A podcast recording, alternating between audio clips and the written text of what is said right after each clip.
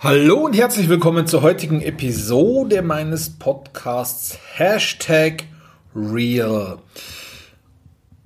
Heute weiß ich noch gar nicht im Vorhinein, um welches Thema es geht. Oder ich weiß schon, um welches Thema es geht. Ich weiß im Vorhinein aber nicht den Titel des Podcasts.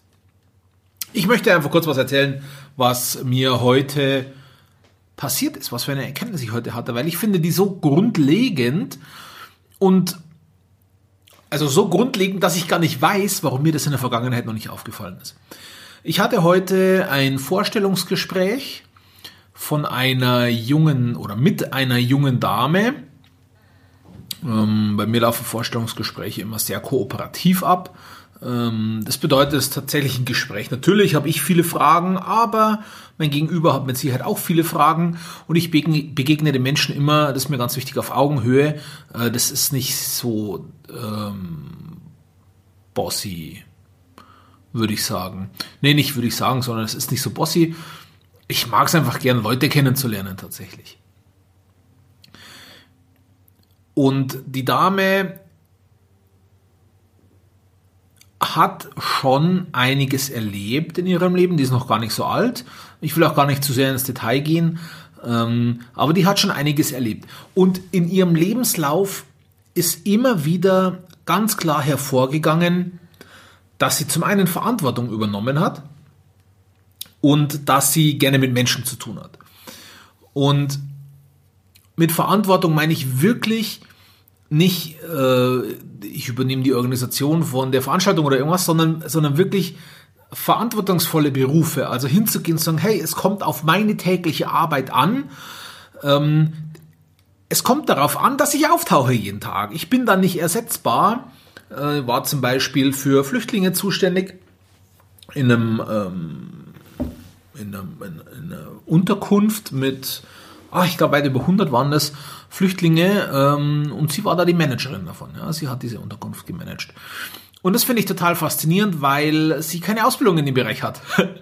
äh, und hat trotzdem hier Verantwortung genommen, hat, äh, hat organisiert, hat ähm, ihren Mann gestanden, passt im Zusammenhang gar nicht, nicht nur weil sie eine Frau ist, sondern, sondern weil es gar nicht aufs Geschlecht ankommt, da Verantwortung zu übernehmen und auch den eigenen die eigene Vorstellung umzusetzen, sage ich mal.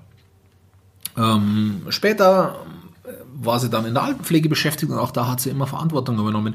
Und was mir aufgefallen ist, im Gespräch hat sich das dann ergeben in einigen Situationen. Ich habe sie dann schon ganz bewusst gefragt, ähm, wie, wie sie ihre Aufgabe wahrgenommen hat. Und es hat sich herausgestellt in einigen Situationen, dass sie Verantwortung übernommen hat, Entscheidungen getroffen hat zum Wohle ja, zum Wohle von wem? Zum Wohle von dem Einzelnen, um den es ging, zum Wohle der Gruppe vor dem Einzelnen, zum Wohle immer dessen, der schutzbedürftig war. Und sie hat diese Entscheidungen getroffen, sie hat diese Verantwortung getroffen, ungeachtet der möglichen Konsequenzen, die ihr hätten drohen können.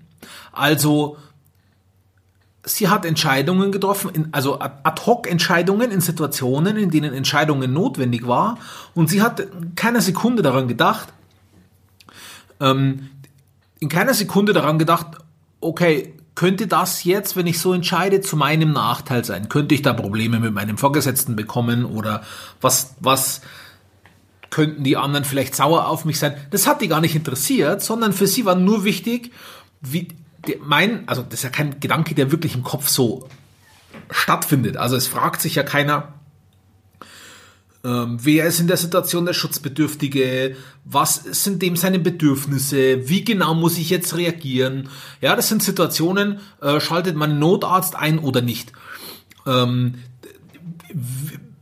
wie reagiere ich auf eine Ansammlung von Menschen und so weiter, sondern sie hat instinktiv Verantwortung übernommen, instinktiv eine Entscheidung getroffen und zwar immer aus dem Bauch heraus, wie löse ich diese Situation am besten auf, sodass so wenig Schaden wie möglich entsteht, sage ich mal.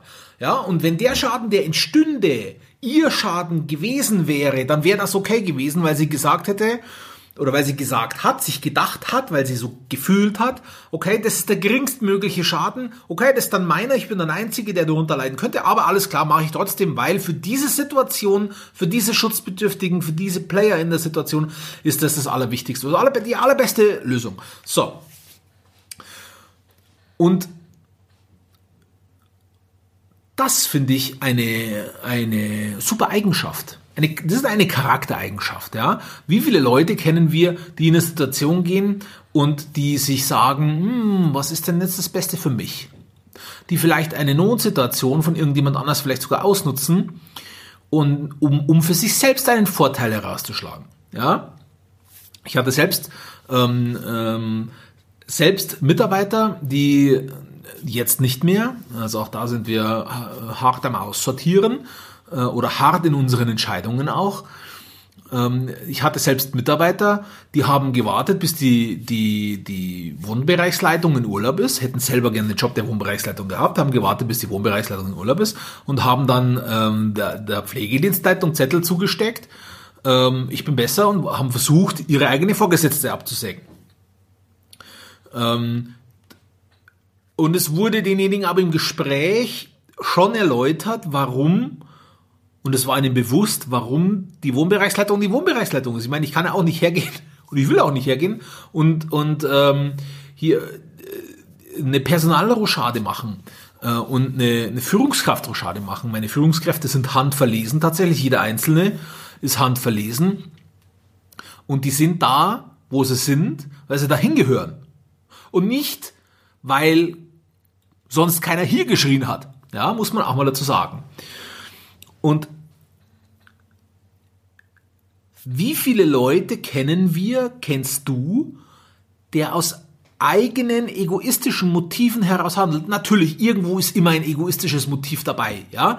Das, also, und das ist auch okay, das ist auch gut so. Der Selbsterhaltungstrieb des Menschen ist ein ganz wichtiger Trieb und auch der, der äh, Selbstprofilierungstrieb des Menschen ist auch wichtig. Äh, sonst hätten wir überhaupt keinen Antrieb, irgendetwas zu tun. Also wenn wir eine Aufgabe so gut wie möglich erledigen oder wenn wir dem Kunden so gut wie möglich helfen wollen, dann ist das immer auch unser eigener innerer Antrieb, immer auch ein eigenes Bedürfnis, das wir damit befriedigen. Was ich aber so total, total faszinierend fand an dieser Frau und was meine Erkenntnis dann ist. Ich habe ihr das gesagt, weil es haben sich immer wieder Situationen ergeben im Gespräch, wo sie genauso gehandelt hat. Sie hat Entscheidungen getroffen. Sie hat Entscheidungen getroffen, ungeachtet dessen, was für persönliche Konsequenzen diese Entscheidungen für sie hätten bedeuten können. Und ich habe das gesagt und gesagt, hey, mir fällt das auf und ich finde, das ist eine super Eigenschaft, das ist eine super Fähigkeit, die sie da haben. Und die hat mich angeschaut und ich wusste nicht, wovon ich rede die konnte damit nichts anfangen. Und dann habe ich gesagt, schauen Sie, Sie haben da in der Situation das gemacht, in der Situation haben Sie das gemacht, in der Situation haben Sie das gemacht. Und das ist alles gut ausgegangen, aber in der Situation hätte auch das passieren können. Oder da hätte, äh, also da hätten Sie ähm, ähm, Probleme mit Ihrem Vorgesetzten bekommen können, da hätten Sie in eine Handgreiflichkeit geraten können, da hätte Ihnen das passieren können und so weiter und so weiter, ja. Und ich habe mich trotzdem angeschaut und gesagt, ja, natürlich habe ich so gehandelt. Natürlich. Und, und die Erkenntnis, die ich hatte, ist, die Menschen, die so handeln, denen fällt es nicht auf. Die gehen nicht bewusst in die Situation rein und sagen, okay, okay, was, was kann ich jetzt tun, äh, egal ob es zu meinem Vor- oder Nachteil ist, sondern die handeln einfach so, wie es die Situation erfordert. Warum ist es so? Warum, warum habe ich hier auf der einen Seite Menschen, die, die versuchen, das Bestmögliche für die Allgemeinheit aus einer Situation zu machen? Und warum habe ich Menschen, oder warum gibt es Menschen auf der anderen Seite, die versuchen, das für sich Bestmögliche aus einer Situation zu machen? Ja, also ich sag mal, die Intention ist das gleiche, nämlich die bestmögliche, das Bestmögliche aus einer Situation herauszuholen, das Best, die bestmögliche Entscheidung zu treffen. Nur der, der Blickwinkel, für wen es Bestmögliche, ist ein unterschiedlicher. An was liegt das? Das finde ich total interessant. Und ich habe das noch gar nicht so genau erörtert, an was das liegt. Was ich allerdings tun werde, ist mein Personalmarketing, meine Personalsuche, auf diese Leute abzustellen, die genauso handeln, dass sie sagen, dass sie instinktiv die richtigen Entscheidungen für die Allgemeinheit treffen. Also bei mir im Altenheim instinktiv die richtigen Entscheidungen für die Bewohner treffen. Für die Menschen, für die wir verantwortlich sind, treffen. Ungeachtet dessen, ob es gut für mich ist oder nicht. Also beispielsweise, also tatsächlich nur ein, ein fiktives Beispiel. Ich bin ein super guter Wundmanager. Und in Medikamenten bin ich aber nicht so gut bewandert. Und ich, ich äh, möchte mich gerne profilieren oder was auch immer. Und ich sehe in einer Situation, okay, äh, hier stimmt was mit den Medikamenten nicht, das sind Wechselwirkungen, der Bewohner verträgt es nicht und so weiter. Äh, ich kann aber nicht genau rausfinden, an was es liegt. Dann suche ich genau die Leute, die sagen, okay, passt auf, ich habe hier im Team einen Kollegen XY, der ist ein super Spezialist, was Medikamente angeht, zu dem gehe ich hin. Zu dem gehe ich hin. Wohlweislich dessen, dass der sehr wahrscheinlich, nicht sehr wahrscheinlich, unter Umständen die Lorbeeren bekommt dafür, dass er diese, ähm, diese Verordnungsdiskrepanz festgestellt hat oder, oder richtig darauf reagiert hat. Richtig darauf reagiert hat. Warum tut er das? Der tut das deshalb, weil er das Bestmögliche für den Bewohner will. Er weiß, es gibt einen, der hat größere Fähigkeiten als ich, dann gehe ich zu dem hin, völlig ungeachtet dessen, ob das zu meinem Vor- oder Nachteil ist. Und er setzt sich nicht hin und sagt, so, jetzt, äh, jetzt fuhrwerk ich da mal selber rum, einfach nur, weil ich die Lorbeeren einheimsen will, dass ich das erkannt und behoben habe. Und genau diese Leute, die sagen, hey, was Bestmögliche für den Bewohner, die will ich haben. Genau die will ich haben. Und das Schöne ist, das, was die Leute haben wollen, die so denken, ist völlig freie Hand. Die, und du als Chef, ich als Chef, für mich ist es dann total leicht herzugehen und sagen, okay, zeig mir das, ja, wie bist du? Das kriegt man mit drei, vier, fünf Fragen raus, wenn man wirklich ein intensives Vorstellungsgespräch macht. Und mit intensiv meine ich nicht lange und mit intensiv meine ich nicht eine Milliarde Fragen stellen, oder ewig lang reden, sondern mit intensiv meine ich punktuell Fragen stellen und anderen reden lassen und hinterfragen. Also die Antworten nochmal Fragen zu den Antworten auf die Fragen stellen.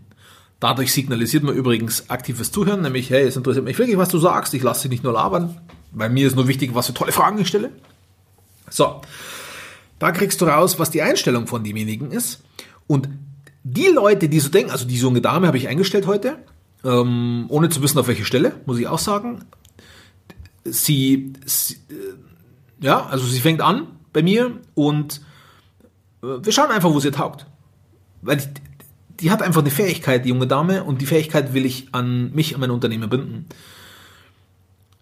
Und ich weiß, die kommt her, Klar hat die ihre Strukturen, klar hat die ihre Vorgaben, klar hat die ihre Ziele, die sie erreichen muss. Aber in der Zielerreichung weiß ich genau, die kann ich einfach nur machen lassen. Und das ist eine super Win-Win-Situation. Nämlich, ich habe einen Mitarbeiter, der top motiviert ist, weil er machen darf.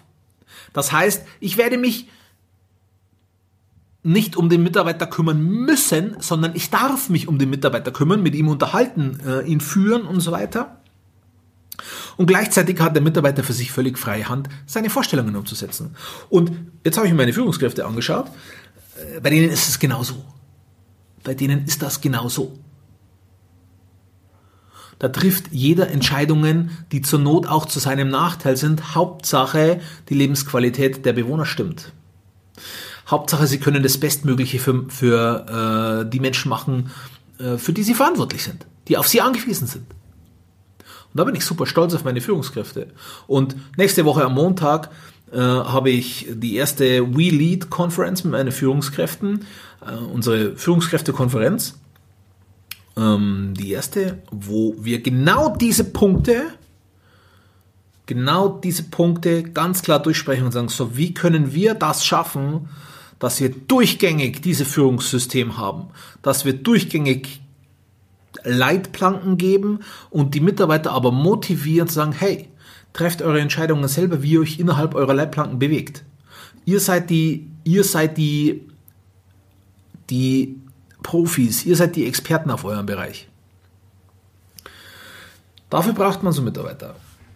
Und ich bin sehr stolz, eine neue Mitarbeiterin gewonnen zu haben, die genauso tickt, wie ich mir das vorstelle. Die genauso tickt wie ich. Ja, also keine ewigen Kontrollen. Ich hasse ewige Kontrollen. Das habe ich mein Leben lang gehabt. Es ist jeder kleine Scheiß kontrolliert worden und mokiert worden. Habe ich mein Leben lang gehabt und ich habe mir schon immer geschworen, ich werde nicht so eine Führungskraft. Ja, klar, Leitplanken, Vorgaben, Strukturen, die muss es geben.